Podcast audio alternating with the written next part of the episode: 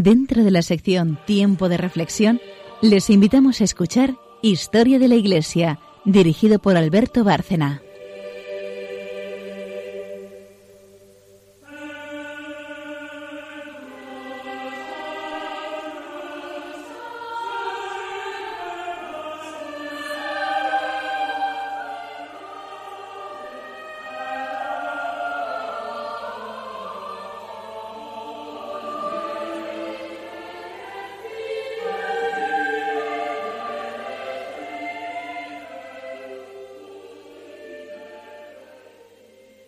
Buenas noches, oyentes de Radio María. Volvemos a encontrarnos. Como decíamos en el último programa, como decimos siempre, para uno más de Historia de la Iglesia. Buenas noches, María Ornedo. Buenas noches. Carmen Turdemontis. Buenas noches a todos. Buenas noches y buenas noches a todos los oyentes, naturalmente. Como ya avisábamos en el último programa, seguimos hablando de Juan Pablo II pontificado largo, pero independientemente de largo, eh, enormemente fructífero en todos los sentidos, porque aparte de los grandes bienes que se, que se percibieron, y yo me fijaría sobre todo en esa facilidad de conexión con la juventud, cómo cambió eh, Juan Pablo II a tantas generaciones de jóvenes, que ya no lo son tanto, claro, pero que en su momento la transformación fue radical. Los testimonios de las jornadas mundiales de la juventud organizadas por él, como hemos comentado aquí ya, eh, lo acreditan notoriamente. Fructífero en muchos aspectos, pero también nos estamos centrando en los últimos programas en su magisterio, en todo ese conjunto de encíclicas, exhortaciones, documentos en general, en los que va aclarando conceptos en un momento de confusión, donde era muy necesario eh, hacerlo y también no solo aclarar, aclarar conceptos, sino defender al hombre, defender los derechos humanos, la ley natural, los derechos de Dios también. Hablábamos en el último programa del valor del sufrimiento y le dedicamos prácticamente el programa entero. Hoy vamos a hablar de algo muy relacionado con esto, que tiene mucho que ver, sobre todo pues con eutanasia y con sufrimiento también, que es la carta a los ancianos una carta de Juan Pablo II dirigida a los ancianos, bueno, y a los cristianos en general, para devolverles a los ancianos la dignidad que estaban perdiendo a pasos agigantados ya en el siglo XX, después de que tradicionalmente, pues yo diría que prácticamente todas las sociedades humanas los han respetado, han tenido muy en cuenta su opinión, han valorado todo lo que les han transmitido, pero ya en el siglo XX junto con el relativismo, el hedonismo, también, materialismo eh, rampante, pues los ancianos empezaban a ser, igual que los enfermos, algo que era mejor esconder, olvidar, poner al, al, margen. Era necesario esta, esta carta, era muy necesaria. Y lo hace de una forma admirable, porque lo que hace Juan Pablo II es invitar a toda la sociedad a que recupere el respeto hacia las personas mayores, ya que también la ancianidad tiene una misión que cumplir en el proceso de la vida, en el proceso de madurez del ser humano, en su camino hacia la eternidad, como dice precisamente la propia carta, bueno, en la contraportada que explica de qué trata el documento, pues este es el mensaje fundamental. Empieza el Papa dirigiéndose a los hombres y mujeres de su generación. Él ya en el año 99 es un, es un anciano, se considera a sí mismo un anciano, y hace un repaso de lo que todos ellos han vivido juntos, destacando precisamente también el papel de los ancianos como testigos de una época, depositarios de una memoria colectiva, y aparte de eso también, como se les considera en doctrina, transmisores de valores, tradiciones, en fin, un nexo fundamental entre las generaciones que forman parte de una misma familia o de una misma sociedad. Eh, hace un repaso del siglo XX con sus luces y sombras. Les viene a recordar las terribles pruebas que han pasado juntos, las guerras mundiales, la Guerra Fría, eh, terribles momentos, pero también dice que momentos en los que se han producido cambios en positivo, porque Juan Pablo II siempre, a pesar de todo, trata de buscar, como es lógico, los aspectos positivos siendo consciente de que el rey de la historia es Cristo. Y por tanto, lo que pasa hay que interpretarlo en esa clave eh, sin dejar de denunciar los atropellos cometidos contra el hombre y contra los derechos de Dios, claro. Y después de repasar precisamente eh, todo ese pasado común que él ha vivido junto con los hombres de su edad, pues eh, empieza a destacar el valor de la ancianidad a partir de ejemplos de lo que significaron los ancianos en la Sagrada Escritura. Por ejemplo, empieza claro por el Antiguo Testamento y eh, concretamente en el Eclesiastés dice, refiriéndose a este libro, Juan Pablo II. Juventud y pelo negro, vanidad, observa el Eclesiastés. La Biblia no se recata en llamar la atención sobre la caducidad de la vida y del tiempo que pasa inexorablemente, a veces con un realismo descarnado. Vanidad de vanidades, vanidad de vanidades, todo vanidad. ¿Quién no, conoce, ¿Quién no conoce esta severa advertencia del antiguo sabio? Nosotros, los ancianos, especialmente nosotros, enseñados por la experiencia, lo entendemos muy bien. No obstante este realismo desencantado, la escritura conserva una visión muy positiva del valor de la vida. El hombre sigue siendo un ser creado a imagen de Dios, y cada edad tiene su belleza y sus tareas. Más aún, la palabra de Dios muestra una gran consideración por la edad avanzada hasta el punto de que la longevidad es interpretada como un signo de la benevolencia divina. La benevolencia divina, es decir, el alcanzar una edad avanzada aparece ya en el Antiguo Testamento como un premio, eh, como una, eh, una gracia de Dios. Nos habla luego en esta carta de Abraham y de Sara, que siendo anciana, pues cumple la promesa y fundan el pueblo, reciben la tierra prometida, todo esto en la ancianidad. No tenían por qué haber sido ancianos. Y en el Antiguo Testamento se ve como Dios elige a una pareja mayor, precisamente, para una empresa del porte de crear un pueblo elegido del que vendrá el Mesías. Es la mayor empresa de todos los tiempos. Y cuenta con estos dos ancianos que además no han tenido descendencia. Se manifiesta todo su poder transmitiéndoles eh, o transmitiendo ellos la vida, colaborando con Dios en esa, en esa enorme tarea. También cita la figura de Tobías, el cual, dice Juan Pablo II, con humildad y valentía se compromete a observar la ley de Dios, ayudar a los necesitados y soportar con paciencia la ceguera hasta que experimenta la intervención finalmente sanadora del ángel de Dios. O a Eleazar, cuyo martirio es un testimonio de singular generosidad y fortaleza. Y pasamos, bueno, Moisés, que también es anciano, cuando Dios le confía la misión de hacer salir de Egipto al pueblo elegido, cuenta con ancianos Dios para misiones trascendentales.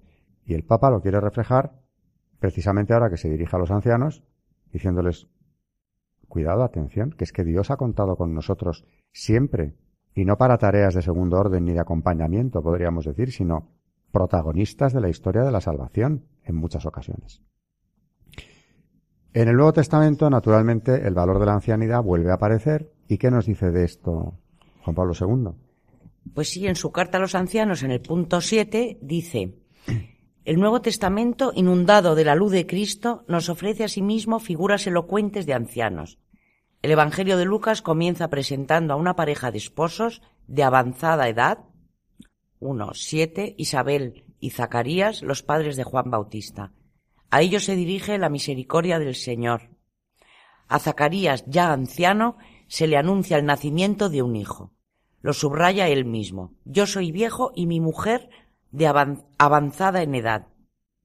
Durante la visita de María, su anciana prima Isabel, llena del Espíritu Santo, exclama, Bendita tú entre las mujeres, y bendito el fruto de tu seno.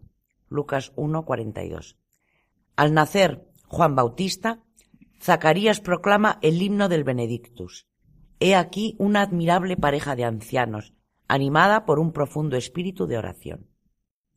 En el templo de Jerusalén, María y José, que habían llevado a Jesús para ofrecerlo al Señor, o mejor dicho, para rescatarlo como primogénito según la ley, se encuentran con el anciano Simeón, que durante tanto tiempo había esperado la venida del Mesías.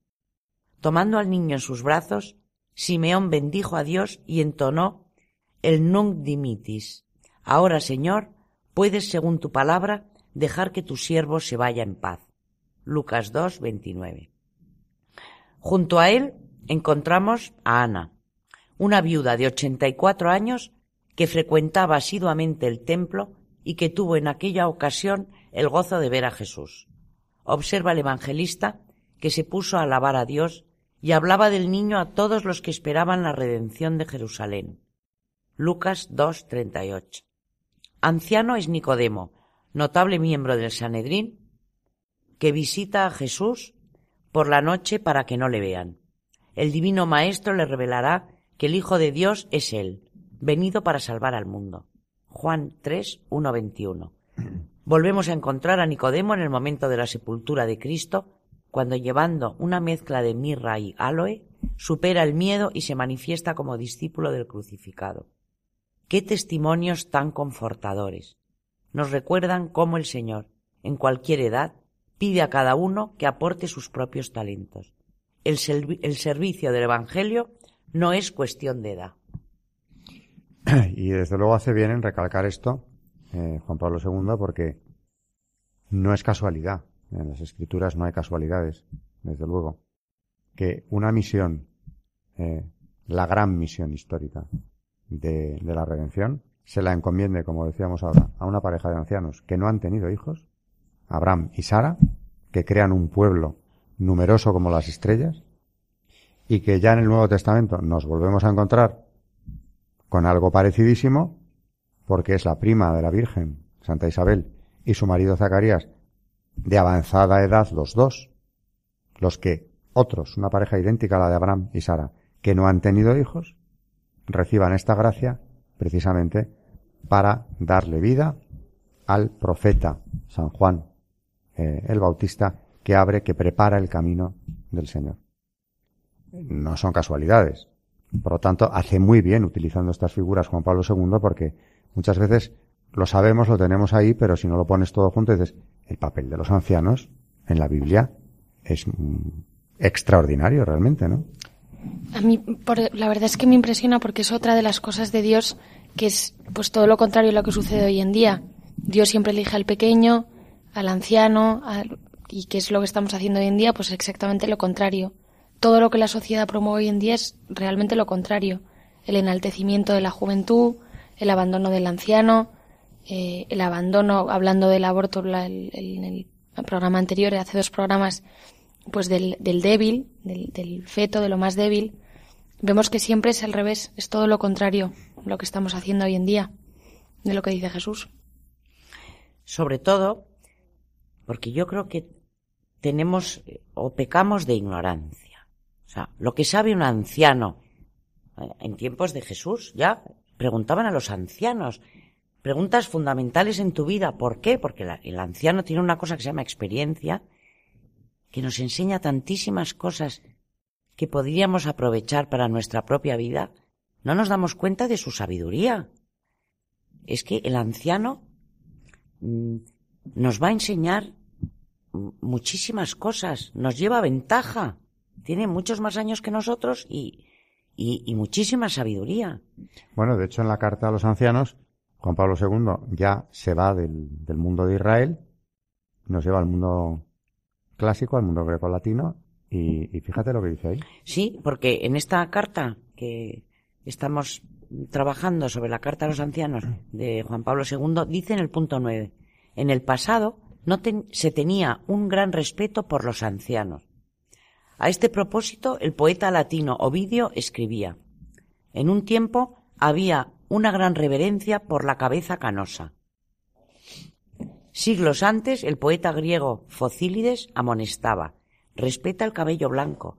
Ten con el anciano sabio la misma consideración que tienes con tu padre. Si nos detenemos a analizar la situación actual, constatamos cómo en algunos pueblos la ancianidad es tenida en gran estima y aprecio. En otros, sin embargo, lo es mucho menos a causa de una mentalidad que pone en primer término la utilidad inmediata y la productividad del hombre. A causa de esta actitud, la llamada tercera o cuarta edad es frecuentemente infravalorada y los ancianos mismos se sienten inducidos a preguntarse si su existencia es todavía útil?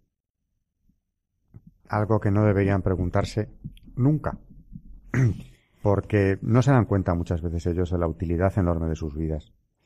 Y no digo ya la que han tenido, porque también hay que premiar todo lo vivido, lo que han dado, sino la que siguen teniendo, muchísimos de ellos, el papel que representan en las familias y conscientemente no se, no, lo viven como, claro, se les ha marginado, se les humilla frecuentemente, son esa parte de, de la población que hay que olvidar, esconder, amontonar, arrinconar, pero realmente eso les hace perder eh, su propia autoestima y la valoración de lo que han hecho y de lo que todavía hacen o pueden hacer.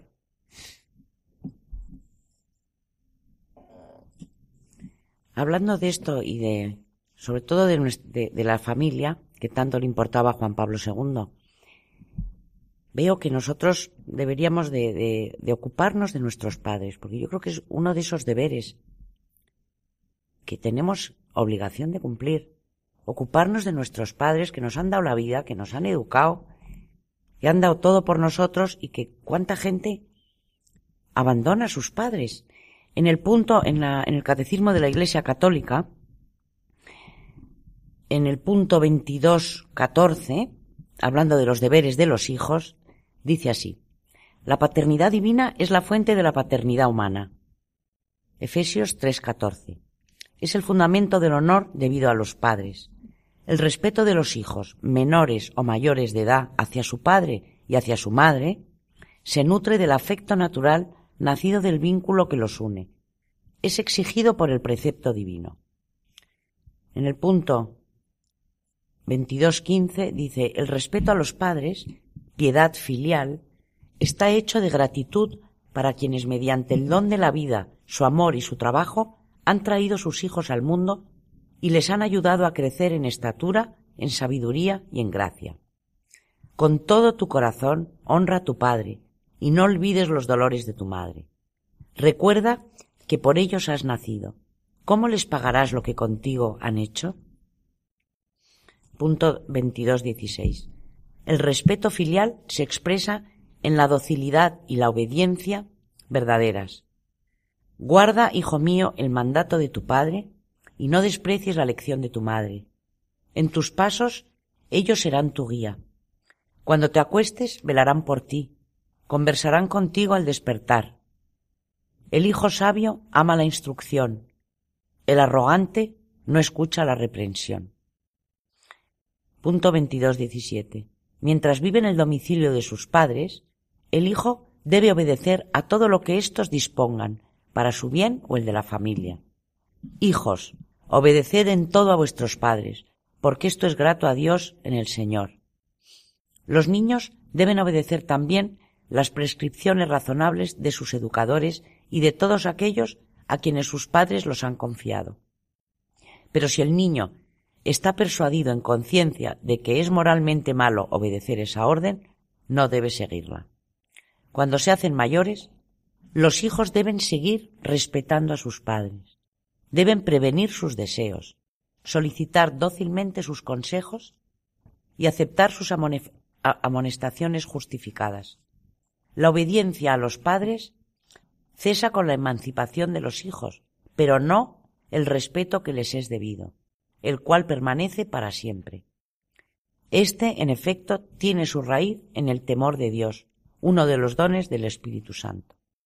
El cuarto mandamiento recuerda a los hijos mayores de edad sus responsabilidades para con los padres. En la medida en que ellos pueden, deben prestarles ayuda material y moral en los años de vejez y durante sus enfermedades, y en momentos de soledad o de abatimiento. Jesús recuerda este deber de gratitud. Lo vemos en Marcos 7, 10, 12. El Señor glorifica al Padre en los hijos y afirma el derecho de la madre sobre su prole. Quien honra a su Padre expía sus pecados, como el que atesora es quien da gloria a su madre. Quien honra a su padre recibirá contento de sus hijos, y en el día de su oración será escuchado. Quien da gloria al Padre vivirá largos días, obedece al Señor quien da sosiego a su madre. Hijo, cuida de tu padre en su vejez, y en su vida no le causes tristeza. Aunque haya perdido la cabeza, sé indulgente. No le desprecies en la plenitud de tu vigor. Como blasfemo es el que abandona a su padre, maldito del Señor quien irrita a su madre. Bueno, es, tenemos en el, en el catecismo muchísimos puntos, muchísimos puntos que hablan de los deberes de los hijos con sus y acabas de leer una cita impresionante después de la cual mm. sobra cualquier comentario porque lo explica tan claramente. Pero nos tenemos que ir ya a la pausa, después de la cual vendrá también el santo o santos del día que nos trae Carmen.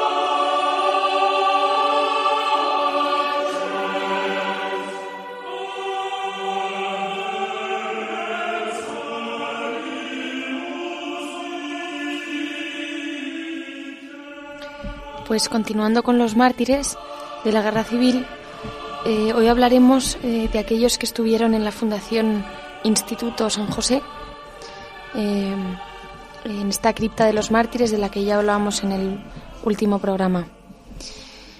En esta cripta se encuentran los sepulcros de 12 a los 15 hermanos de San Juan de Dios que componían la comunidad del Instituto Asilo para Epilépticos en 1936.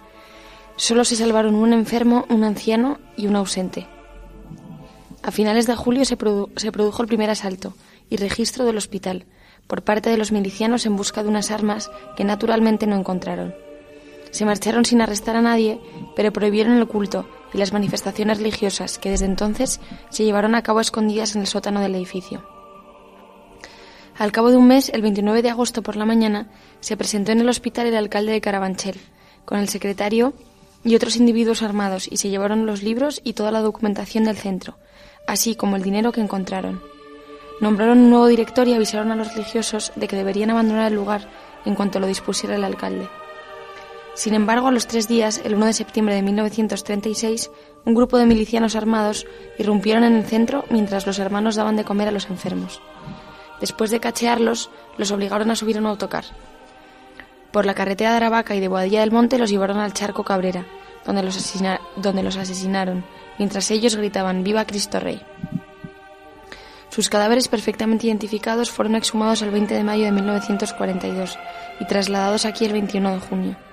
El 9 de noviembre, tras un solemne funeral presidido por el obispo de Madrid, Alcalá, don Leopardo e hijo Igaray, quedaron inhumados en los nichos preparados en esta cripta de la iglesia del centro.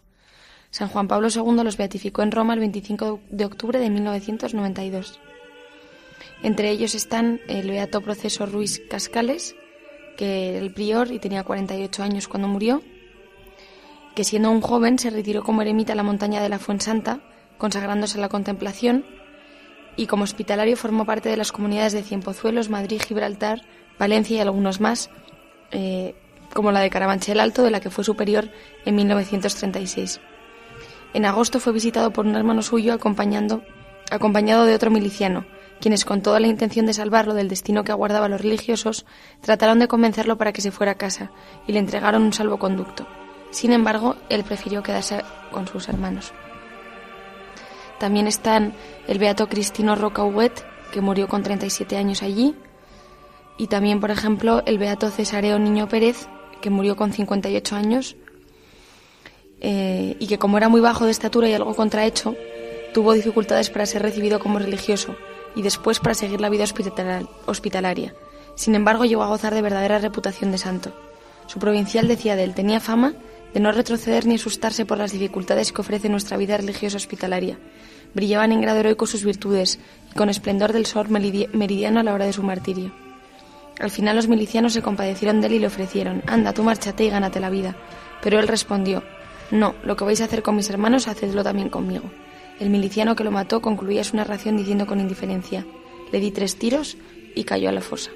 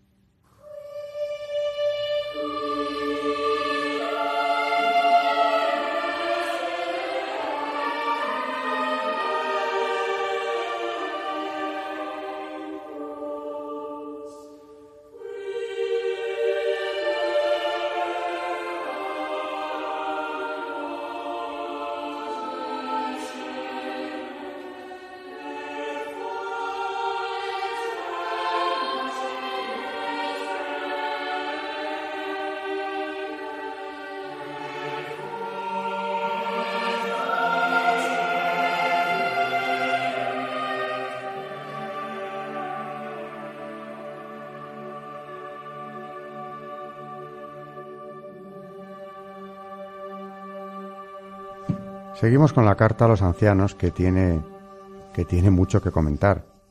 Ya hemos visto el valor en la primera parte del programa que, el Papa otorgaba a los ancianos. María nos ha citado el catecismo con toda la importancia que le otorga, claro, siguiendo el, el cuarto mandamiento, la ley divina, precisamente, ¿no? A, a ese mandamiento, al honrarás a tu padre y a tu madre. Pero esa carta a los ancianos que digo que tuvo que resultarles, y a muchos que después la han leído también, eh, muy consoladora cuando destaca el papel y la función que han representado en la historia siempre, también habla, aborda uno de los grandes temas de, de su pontificado en la defensa de la vida, que es el tema de la eutanasia. Porque lo enlaza con la situación de los ancianos, de los enfermos, y en esa carta a los ancianos introduce el tema. ¿Cómo lo hace? Pues dice así. Se llega incluso a proponer con creciente insistencia la eutanasia como solución para las situaciones difíciles. Por desgracia, el concepto de eutanasia ha ido perdiendo en estos años para muchas personas aquellas connotaciones de horror que suscita naturalmente en quienes son sensibles al respeto de la vida. Ciertamente puede suceder que en casos de enfermedad grave, con dolores insoportables, las personas aquejadas sean tentadas por la desesperación y que sus seres queridos o los encargados de su cuidado se sientan impulsados, movidos por una compasión mal entendida, a considerar como razonable la solución de una muerte dulce. A este propósito, es, es preciso recordar que la ley moral consiste la renuncia al llamado ensañamiento terapéutico, exigiendo sólo aquellas curas que son parte de una normal asistencia médica. Pero eso es muy distinto de la eutanasia, entendida como provocación directa de la muerte.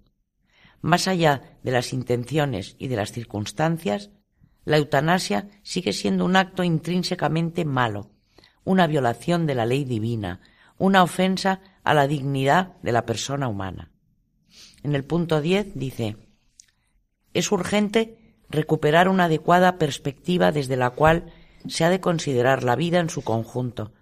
Esta perspectiva es la eternidad, de la cual la vida es una preparación significativa en cada una de sus fases. También la ancianidad tiene una misión que cumplir en el proceso de progresiva madurez del ser humano en su camino hacia la eternidad. De esta madurez se beneficia el mismo grupo social del cual forma parte el anciano. Los ancianos ayudan a ver los acontecimientos terrenos con más sabiduría, porque las vicisitudes de la vida los han hecho expertos y maduros. Ellos son depositarios de la memoria colectiva y por eso intérpretes privilegiados del conjunto de ideales y valores comunes que rigen y guían la convivencia social. Excluirlos es como rechazar el pasado, en el cual hunde sus raíces el presente en nombre de una modernidad sin memoria. Los ancianos, gracias a su madura experiencia, están en condiciones de ofrecer a los jóvenes consejos y enseñanzas preciosas. ¿Qué verdades dice Juan Pablo II? Por eso calificaba de crímenes sin paliativo, estados tiránicos, aquellos que, que no respetaban la vida. Y además la amenaza del totalitarismo que avanzaba mm, en una denuncia clarísima que se ha venido luego eh, verificando, desgraciadamente, de una forma muy clara. Este documento que estás leyendo, la Carta a los Ancianos, tiene que ver, claro está, con Evangelium Vitae, la gran encíclica del pontificado en defensa de la vida. Sobre la cuestión del tratamiento de enfermos terminales, como acabas de leer tú, también eh, en Evangelium Vitae dice el Papa. Bueno, lo que viene a hacer es reiterar la posición católica clásica que autoriza a la familia y al médico a interrumpir el tratamiento cuando se afirma eh, en esta misma encíclica los medios clínicos ya no se corresponden con la situación real del paciente, tanto por ser desproporcionados ante los resultados esperados, como por la carga excesiva impuesta al paciente y a su familia. Es decir, el rechazo del ensañamiento terapéutico contra ya todo pronóstico o toda esperanza de, de, curación o por lo menos de salvarle la vida, aunque esté en las circunstancias que sean. Pero, como has dicho tú también en esta carta, lo que destaca Juan Pablo II es que hay que recuperar el concepto de la dignidad que tiene la vida humana en cualquiera de sus momentos, por limitada que se vea. Y en esto, insisto una vez más, el ejemplo primero lo dio él. Antes hemos visto en un programa anterior cómo se ofreció él, aquel sufrimiento que siente cuando le operan de aquella operación de cadera, que además no salió bien, entendiendo que era así como tenía que ser, que ese sufrimiento el Papa tenía que sufrir, dijimos en el programa anterior, porque la, porque la familia está siendo atacada.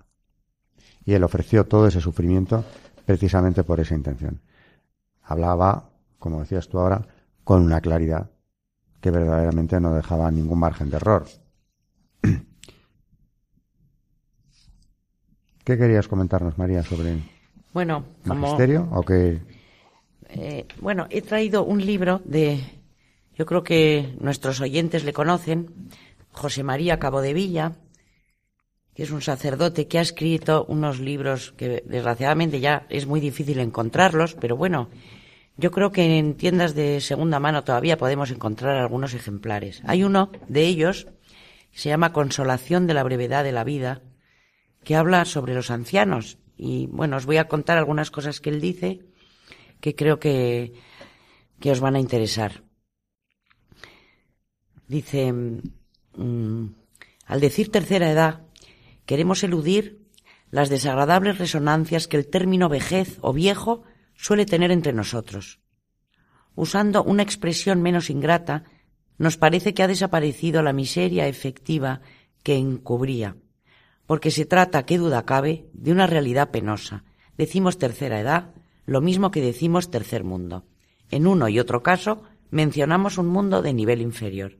Esta vez se trata de un mundo cuyas fronteras no pertenecen al espacio, sino al tiempo, pero un mundo igualmente deprimido y menospreciado, un grupo humano víctima hoy de la más dura marginación. He dicho marginación. Unas veces los viejos son desterrados a esas islas que llamamos asilos, residencias de ancianos, sanatorios geriátricos, la progresiva sofisticación de los eufemismos resulta un índice tan falso como expresivo. Otras veces permanecen en su hogar junto a su familia, pero no participan de las iniciativas importantes, de los proyectos a medio plazo, ni siquiera de la conversación habitual. Realmente son marginados. Es posible que en tanto en un sitio como en otro reciban todas las atenciones necesarias, que el equipo técnico del sanatorio sea eficaz y diligente, o que en casa no les falte ninguna asistencia de orden material. Tan bajo hemos llegado a conceptuar al anciano que creemos que estos cuidados físicos le bastan. Suele reprocharse a los viejos el hecho de que se aferren tan tenazmente a sus posesiones, a su poder de decisión, en lugar de ceder éste a los hijos, a la generación nueva, sin dar, sin duda, más dinámica y mejor informada. Está claro que en esa resistencia del anciano a renunciar se demuestra claramente su temor a una marginación mayor, a la marginación total. ¿Qué pasaría si se desprendiera de todo en favor de los suyos? Bueno, este libro la verdad que es una joya porque mm, habla del sufrimiento de que, bueno, estamos aquí realmente no mucho tiempo y, y, lo feliz que es uno cuando se ocupa de lo que se tiene que ocupar, sobre todo la cantidad de maravillas que recibe. Yo no sé si nos damos cuenta de lo que es mm, convivir con estas personas, de la suerte que tenemos de tener a los ancianos. Que hoy en día, además, porque antiguamente un anciano, bueno, a lo mejor era una persona que no servía para nada, pero es que hoy en día vemos a personas con muchísima edad que son los que están llevando los hogares, nuestros hogares. Se están ocupando de los niños porque los padres se van a trabajar. Se están ocupando de que los, sus hijos que no tienen trabajo, ellos están aportando, manteniendo a sus hijos todavía, que son, ves que son unas personas con muchísimos años y con muchísimo amor que nos están dando nuestros padres, ocupándose de nosotros todavía. Es que teníamos que ponerles un altar. Porque son santos. Tenemos nuestros mayores que aprender tantísimo de ellos y sobre todo lo mínimo que podemos hacer es dedicarnos a ellos y darles todo el amor que de verdad se merecen, porque ellos no paran de dárnoslo a nosotros. Todo lo que han dado, lo que siguen dando, y además es verdad que no siempre se produce esa reciprocidad, porque los ancianos están dispuestos hasta donde llegan a poner de su parte todo por su familia y, como acabas de leernos, desgraciadamente, en la otra dirección no ocurre lo mismo. Eh, la carta a los ancianos termina, o casi termina, con unos párrafos que también merece la pena traer aquí. Sí, termina diciendo que los ejemplos podrían continuar aún y que en modo alguno ensombrecen el valor de la vida terrena, que es bella a pesar de las limitaciones y los sufrimientos, y ha de ser vivida hasta el final.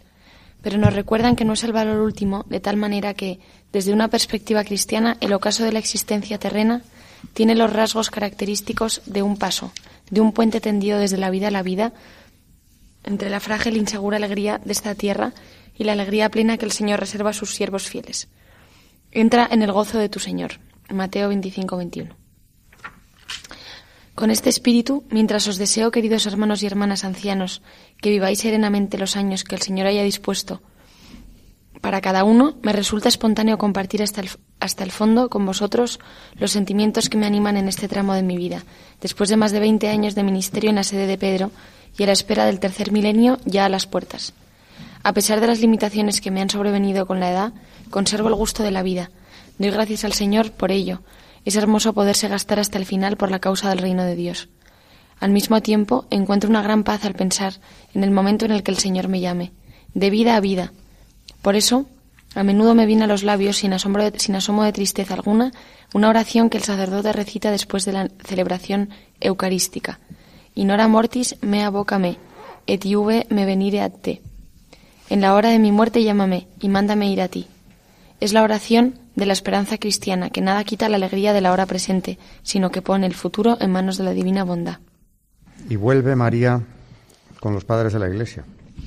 San Juan Crisóstomo, de nuevo, hablando. En de una los de sus homilías nos dice, honremos pues la canicie, no porque estimemos más el color blanco que el negro, sino porque es signo de una vida virtuosa. Y por la canicie externa vemos la interior. Pero si los ancianos realizan cosas contrarias a la canicie, serán despreciados por ese mal. Cuando honramos al rey, también honramos el vestido de púrpura y la diadema, porque son símbolos de poder. Pero si viéramos al rey con su vestido de púrpura escupido, pisoteado por su propia guardia personal, estrangulado, metido en una cárcel, desgarrado, ¿haríamos reverencia a la púrpura, a la diadema? Dime, ¿o lloraríamos también su condición? Así pues, no pretendas que te honren por tu canicie, cuando tú mismo la injurias. También ella te acusa, pues desprecias ese distintivo tan refulgente y respetable. No referimos estas cosas a todos, ni nuestro discurso se dirige contra la ancianidad. No estamos tan locos, sino contra el espíritu juvenil que deshonra a la ancianidad. No decimos estas cosas respecto a los que sufren la ancianidad, sino por los que se avergüenzan de la canicie. Ciertamente el anciano es como un rey. Si quisiere, podría ser más regio que lo que reviste la púrpura, es decir, si dominara las pasiones y las mantuviera en orden de batalla como las tropas. Pero si es arrastrado y apartado del trono y se hace esclavo de la avaricia y de la vanagloria, de los adornos, de la molicie, de la embriaguez, de la ira y de la lujuria, y se unge los cabellos con perfume y deshonra la edad con el libertinaje, ¿qué castigo no merecerá ese tal? Bueno, este, esta carta de esta homilía, en esta homilía de San Juan Crisóstomo, habla también de un caso que a veces se da, ¿no? Que es el que quiere ser joven a pesar de tener ya unos años, que creo que en nuestra sociedad esto ocurre con bastante frecuencia, ¿no? El rechazo de las canas, como decía. Querer ser jóvenes hasta en un tiempo en el que a lo mejor no se puede ser joven porque no tenemos ni las fuerzas ni, ni, es, ni es una edad para hacer cosas que, que hacen muchas personas mayores que no están capacitadas para ello y que los años van pasando. Hay gente, es verdad, que no los acepta o que los lleva mal. Claro, pero eso, como dice él, eh, es la excepción y por otra parte habrá que tener en cuenta que, claro, que la ancianidad por sí misma conlleva todas las virtudes que hemos estado comentando, pero que hay que saber envejecer, que hay que saber asumir las etapas de la vida y como dice la carta a los ancianos, en esa fase, eh, en esas etapas de la vida, hay una fase que nos prepara ya para la eternidad, para la madurez eh, final, en la que el anciano puede hacer, y generalmente hace mucho todavía, por la sociedad, por su familia, por los demás. En definitiva, eh, yo diría que son inmensa mayoría, ¿no? Los que, los que, como tú decías, lo han dado todo, lo siguen dando mientras, mientras tienen la posibilidad y no reciben mm, un trato justo después de toda esa donación de sus vidas, ¿no? Bueno, pues eh, algún comentario, Carmen María, sobre, sobre esta carta verdaderamente maravillosa, consoladora y que era necesaria, era necesaria, porque los tiempos ya habían cambiado y en eso también, porque esa valoración que en el, en el pasado eh, se había tributado a los ancianos, ese enorme respeto que en la sociedad se tenía por ellos, se estaba esfumando, o se había esfumado ya casi, en un proceso que continúa o que incluso va peor, como has dicho tú citando aquí el libro de Cabo de Villa, ¿no? Eh, pues se les encierra, se les aparta, diciendo él que incluso puede que sean profesionalmente muy competentes quienes ocupan de ellos, pero claro, también es doctrina de la Iglesia que necesitan, precisamente por una mayor debilidad, igual que el niño, más amor que nunca. Más amor que nunca. Todo el que han dado a lo largo de sus vidas, ellos lo necesitan, pero concentrado en esos momentos en los que a ser eh, dependientes o, o atravesando ya esa fase final, necesitan y merecen, en justicia, que se les dé todo el amor. Y claro, eso no suele ocurrir. Por muy profesionales, competentes, incluso bondadosos que sean quienes los cuidan, fuera del ámbito familiar, esto es más complicado. Desgraciadamente la sociedad ha tenido una evolución en Occidente que muchas veces eh, complica la situación de las familias, que no están recibiendo las ayudas que necesitarían, eh, ni se les reconoce el enorme mérito de la labor social que hacen. Ocuparse de los dependientes, los niños, los enfermos, los ancianos, requiere mucho tiempo y, merece mucha asistencia por parte del Estado. Ahí sí que la, acción subsidiaria del Estado tendría que ser muchísimo más clara. Y entonces, estos ancianos que lo han dado todo podrían recibir al final de sus vidas ya no solo la atención, sino todo ese amor que merecen y que esperan. Y que, como dice Juan Pablo II, basándose en los textos eh, precisamente de la Biblia, merecen y se les debe dar y sobre todo el concepto, yo creo, de, de que es una época muy feliz para el ser humano, muy feliz. Dice Cabo de Villa en este libro, Consolación de la brevedad de la vida, dice, el anciano es un hombre al fin tranquilo. Dice, en el ocaso de su vida, sabe ya unas cuantas cosas esenciales. Ha comprendido que las situaciones nunca son simples, que los pactos son necesarios, que los principios incondicionales son puramente teóricos. Jamás en su vida ha tenido que escoger entre el bien absoluto y el mal absoluto. Prefiere, la clemencia al heroísmo, la veracidad al poder de convencimiento y la compasión a la veracidad. Dice una frase que me ha llamado mucho la atención porque dice, eh, tiene sus penas, desde luego, pero no más de las estrictamente necesarias. Hace tiempo que decidió suprimir todas aquellas que proceden de causas irreales o de problemas insolubles. ¿Y sus placeres? Y dice aquí, como Séneca dice, aún la más avanzada edad tiene sus placeres, o al menos le sirve de placer el no necesitarlos ya. O sea que es una, una etapa de tu vida que yo considero apasionante partiendo de la base de que eh, cuando se es joven hay mucha ignorancia, muchísima ignorancia. Ya no solamente porque no leemos y porque la cultura desgraciadamente va para abajo, ¿no? Sino porque uno de los libros más importantes de la vida, que es tu propia experiencia, careces de ella. Entonces, yo creo que a más experiencia, como dice Cabo de Villa, empieza una vida más tranquila más sabia y claro, como toda sabiduría de la vida, da mucha más felicidad. Hombre, y la conciencia también, eh, generalmente, ¿no? De una misión cumplida.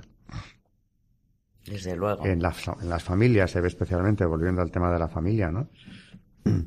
En las familias, bueno, y también, eh, qué sé yo, en las comunidades religiosas, el papel de los ancianos, mm, yo que he conocido algunas, puedo afirmar que es un papel importantísimo. También ahí, como en una familia eh, biológica, ¿no? transmiten conocimientos, experiencias, sabiduría, conectan con el pasado y con todo un bagaje histórico que sin ellos se pierde muchas veces. Yo creo que también eh, el rechazo de, de, la, de la ancianidad que hay actualmente, porque es un rechazo, es también porque nos recuerda en esta sociedad de pues de querer vivir siempre en un que parece que somos eternos, que, hay un final y, y muchas veces la, ancianidad nos, nos recuerda que se está acabando nuestra vida, no por ello, desde luego, como habéis comentado, eh, menos somos menos válidos, sino todo lo contrario, como lo, como lo, ha sido en toda la historia. Pero realmente yo creo que eso es eh, que la sociedad rechaza al anciano porque mm, recuerda que, que, estamos en el que, hay un final que, que, está próximo y, queremos como taparnos los ojos para no verlo y, queremos vivir siempre en una especie como de, de eternidad, porque parece que nos creemos que vamos a ser eternos aquí y todo lo que nos recuerde que no, que no lo somos, lo rechazamos. Claro, y además hay que tener en cuenta que eh, eso es lo que ocurre en todos los órdenes y no solo en la, en la ancianidad. Cuando se rechaza una visión trascendente de la vida, empieza todo a carecer de sentido. Como decía Chesterton, cuando dejamos de creer en Dios, empezamos a creer en cualquier cosa. Y es que es verdad que, que nuestros dioses se han convertido, pues, cosas realmente absurdas muchas veces, ¿no? ¿Qué es lo que endiosamos? Pues la juventud, que evidentemente se acaba, que es muy corta, está endiosada. Por ejemplo, esos ancianos que, que decía San Juan Crisóstomo, hmm. que no hacían, que no honraban sus canas, hmm. como la púrpura de los reyes, ¿no? Porque la ensuciaban queriendo vivir una etapa de la vida que no era, que no. Si es que no hay más que encender la televisión y ver, y ver, y ver pues, lo, que vemos. Pues personas que no han aceptado su edad, que no, que, que realmente resulta eh, eh, ridículo con lo atractivo que es además una persona mayor con toda su experiencia, con todo su bagaje, que parece que vuelven a querer ser, bueno, también porque la sociedad parece que es lo que les quiere imponer. Sí, claro. Realmente tampoco tienen la culpa. Pero, pero claro, y ves a una persona pues ya entrada en años vistiéndose como una de 20 o al revés, a un, a uno de 80 que se cree que, en fin. Y claro, resulta, llega un momento que todo resulta como, pues eso, paradójico, ¿no? Y en este mundo, pues eh, con tantas incertidumbres, muchas veces ocurre que llegas a una familia y te encuentras con que lo más alegre es el anciano. Muchísimas veces. Muchísimas. que acabas teniendo, eh, o sea, lo que te transmite alegría, eh, una actitud positiva, hasta incluso lo que más te divierte escuchar son las historias de ellos mm. o de ellas, porque verdaderamente tienen esa alegría de haber vivido una vida plena. Ahora que se habla tanto de la muerte digna, que claro, mucha gente joven contagiada de todo esto, que se ha hecho muy deliberadamente desde los mm. medios, la propaganda, etcétera, consideran que la muerte digna es morirte joven y guapo. Mm. O por lo menos con una apariencia de eso, ¿no? Mm. Y en plenitud de facultades, por supuesto, ¿no? La muerte digna es la muerte de una vida bien vivida que ha cumplido su término y ha pasado por las etapas que tenía que pasar, haciendo lo que debía hacer en cada momento. No se trata de decir, todos han sido perfectos, evidentemente no lo somos ninguno, pero hay que tener en consideración que aquí estamos por ellos, ¿no? Porque nos han transmitido, entre otras cosas, la vida, los valores, los medios para desarrollarnos y formarnos, y luego, sobre todo, la familia es ante todo una comunidad de amor, y ese amor viene en primer lugar de ellos. Ellos han transmitido ese amor, y eso es el arma más prodigiosa que tiene la familia, ¿no? Y lo que no puede comprarse ni venderse, lo que no se puede explicar, ¿no? la valoración de la persona en el, en el interior de la familia no es por lo que pueda eh, concederte, ¿no? Como inmediatamente no es por su eficacia, no le quieres por eso, ni por lo que te pueda aportar fuera de lo afectivo, ¿no? Le quieres por quién es. Y con los ancianos ocurre lo mismo. Y ellos en eso, la verdad, insisto en algo que ya he dicho, ¿no? Lo que yo he podido ver es que en eso son de una generosidad enorme, porque tienen mucho menos en cuenta los fallos o defectos de hijos y nietos que lo que ocurre al, revés, ¿no? ¿Cuántas veces se les echa en cara, por ejemplo, pues que no pueden valerse en todo o que se les olvida no sé qué, como si fuera un fallo. Fallos los, los de quienes se lo echan en cara, ¿no? Como decía, por ejemplo, Blanca en el último, en hace unos programas, decía ella que era, no sé si se acuerdan, eh, oncóloga de niños, pediátrica, eh, decía que los niños que no conocía ningún niño que se quisiese morir. ¿Por qué? Porque, como ya contaba, eh, cuando estás enfermo quieres que te quiten el dolor y que y sentirte querido. Entonces realmente lo podríamos aplicar un poco por qué a los niños no les pasa y a los ancianos en cambio a veces pues estoy cansado de vivir o estoy pues muchas veces porque aunque a lo mejor no tengan pues hoy en día con todas las técnicas que hay no para paliar el dolor a lo mejor lo que les falta precisamente es el amor. Entonces eh, también eh, tenemos que cuidar a nuestros mayores porque eh, porque porque todos necesitamos amor y ellos todavía más. Se nos ha ido el programa hablando de la carta a los ancianos, un documento que aconsejamos muchísimo leer y releer, incluso si ya se conoce, volver a, a tenerlo en consideración, a cualquier edad, los ancianos, los jóvenes y los intermedios, que lo lean, que lo relean, que mediten sobre ello y que vean eh, muchas veces el enorme tesoro que todavía tenemos al alcance quienes tenemos ancianos cerca, en nuestro entorno, en nuestra familia, eh, valorarlos más a la luz de este documento que desde luego hay que agradecerle uno más a Juan Pablo II eh, enormemente. Buenas noches, María Ornedo. Buenas noches y gracias. Buenas noches, Carmen Turdemontis. Buenas noches y gracias a todos. Y buenas noches, oyentes de Radio María y de Historia de la Iglesia.